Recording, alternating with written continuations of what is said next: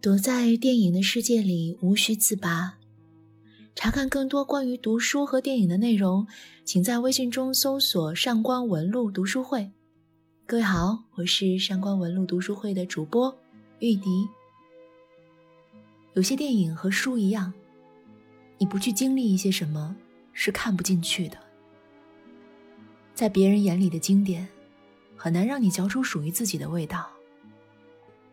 只能到有一天，你的心境和阅历能够把那一个个折叠的世界重新的打开、点燃，才能从中感受到那种震慑人心的光芒和力量。这种豁然的觉知还有顿悟，是有极大快感可言的。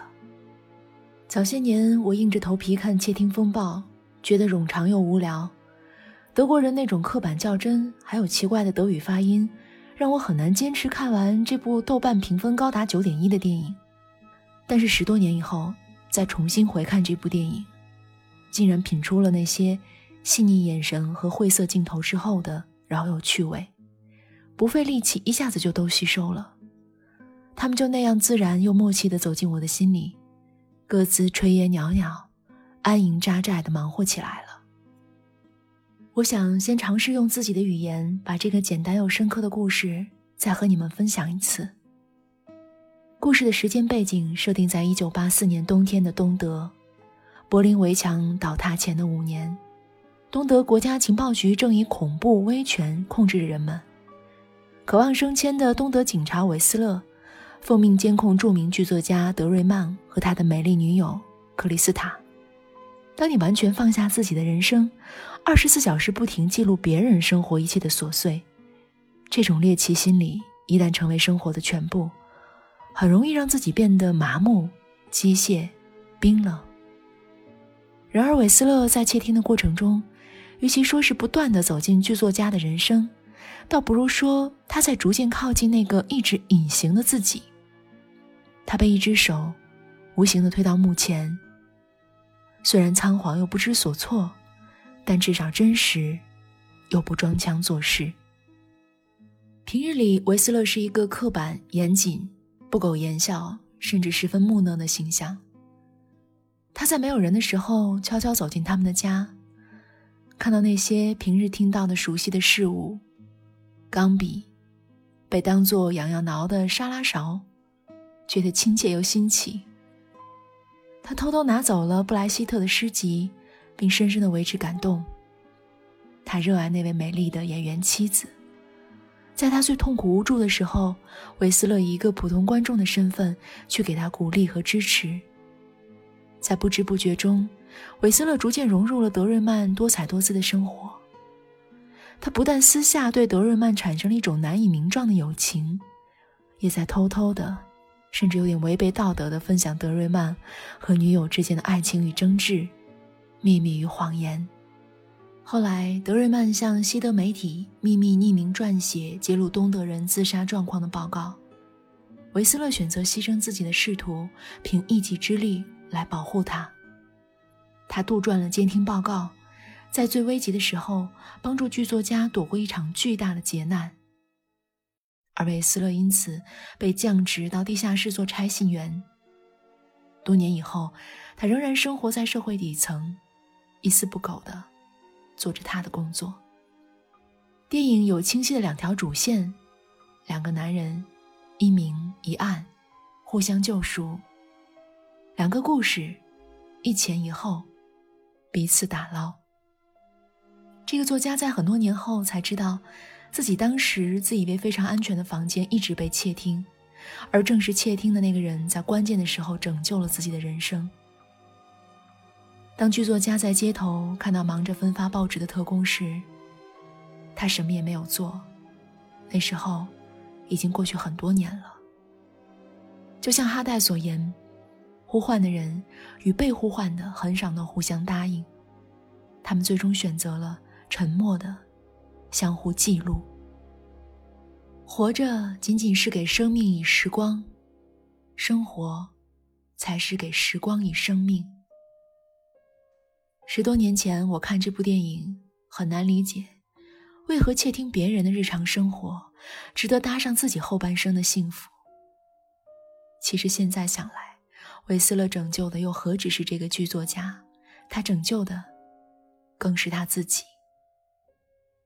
靠这种不光彩的方式走进德瑞曼的生活后，他才意识到自己之前充其量只是在努力活着。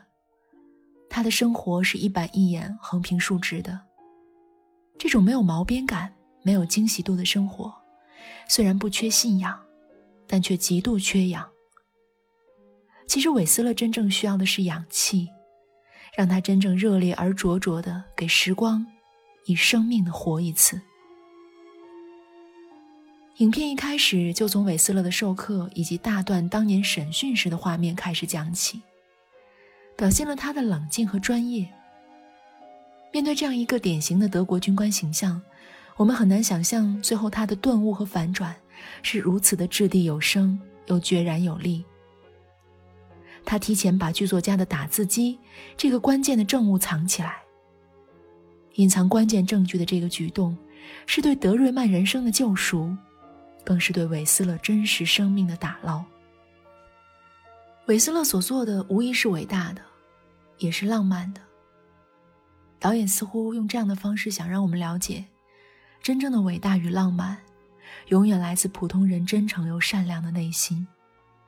德国电影有点像软烂入味的无骨鸡爪，它不会在大段落上给你太多惊喜心跳，但也不乏遗留在肉质中细小的骨血，时不时。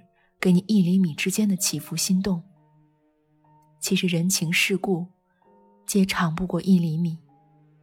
最初，这两个男人只是隔着房间墙壁中精妙的布线，你在明，我在暗。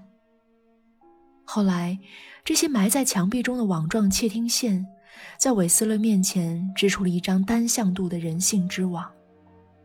走进深处的每一步，都让明暗的交织对撞增强。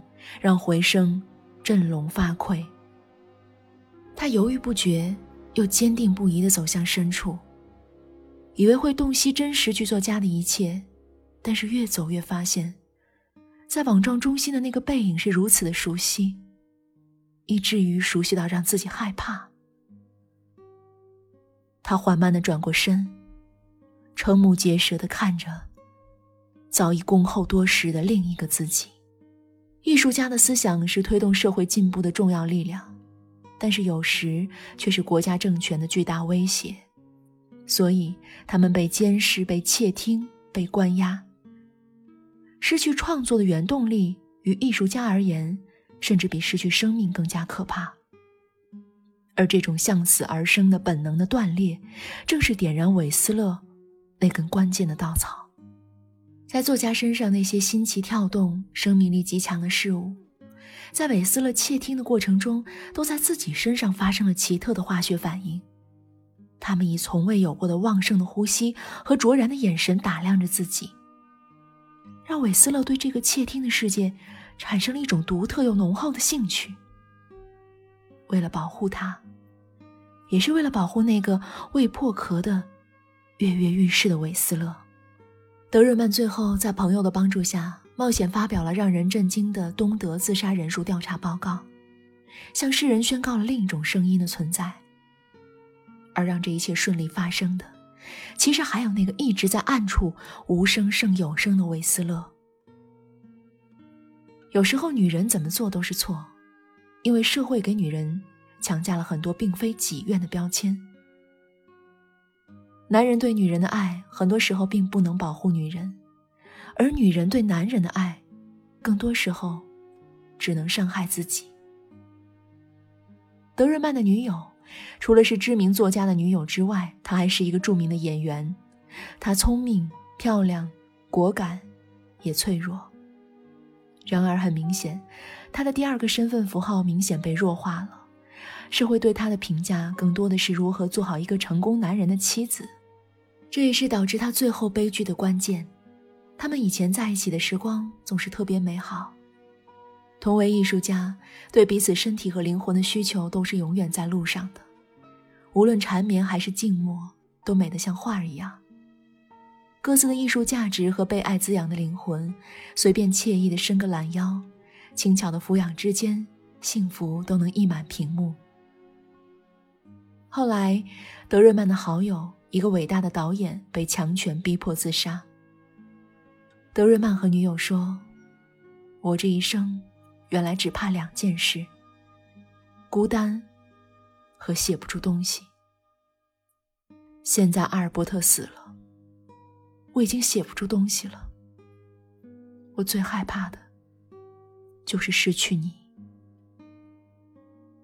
可是这个时候的女友克里斯塔，已经为了艺术，为了爱情，或者是更复杂的什么，甚至连自己也说不清的东西，向那些腐败的官员出卖了自己的身体。在那个年代，国家统计局什么都有统计，小到每人一年买多少书，买多少双鞋，大到教育全优生每年有多少人，但唯有每年自杀的人数。一九七七年，他们就再也不统计了。那些身居要位的官员本身就处在阴暗之中，而整个国家却要依靠这样的人来寻找光明。他们只知道唾弃、掩盖那些在绝望中被逼迫自杀的人，好像这些事情和谋杀从无关联。因为选择自杀的人，没有热血，没有激情，只有死亡。只有泯灭。就是在伟大导演阿尔伯特的葬礼上想到这些，又再次唤起了德瑞曼写作的灵感和动力。他要继续笔耕不辍地去记录，记录这个时代和被这个时代淹没的那些伟大的自杀者。作家的女友也在后来走进了自杀者的阵营，让人不甘不舍，也无助无望。仿佛一切突如其来，又如约而至。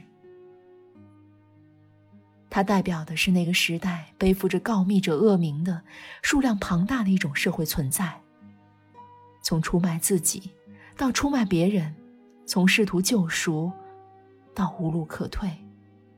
结束生命，就是救赎自己灵魂和坚贞爱情的唯一方法。你可以说他不够勇敢和坚定。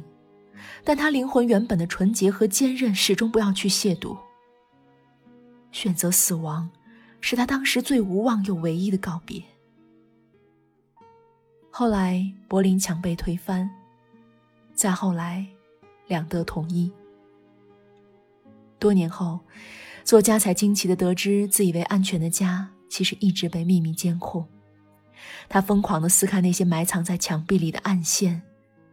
也逐渐寻找到了自己当年没有被发现的原因。他在档案资料里发现了监听他的特工代号。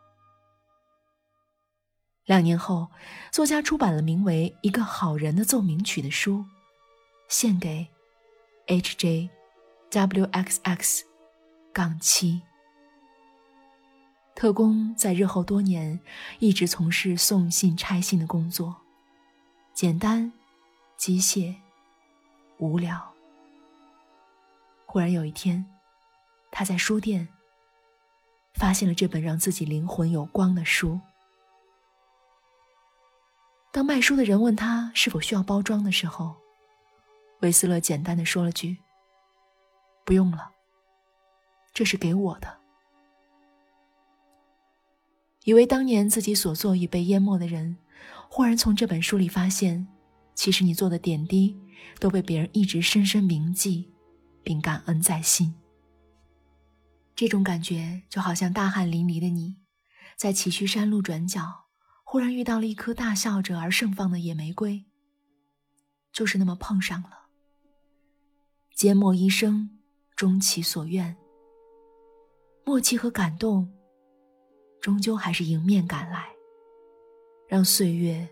不再陆离尾随，突然无声。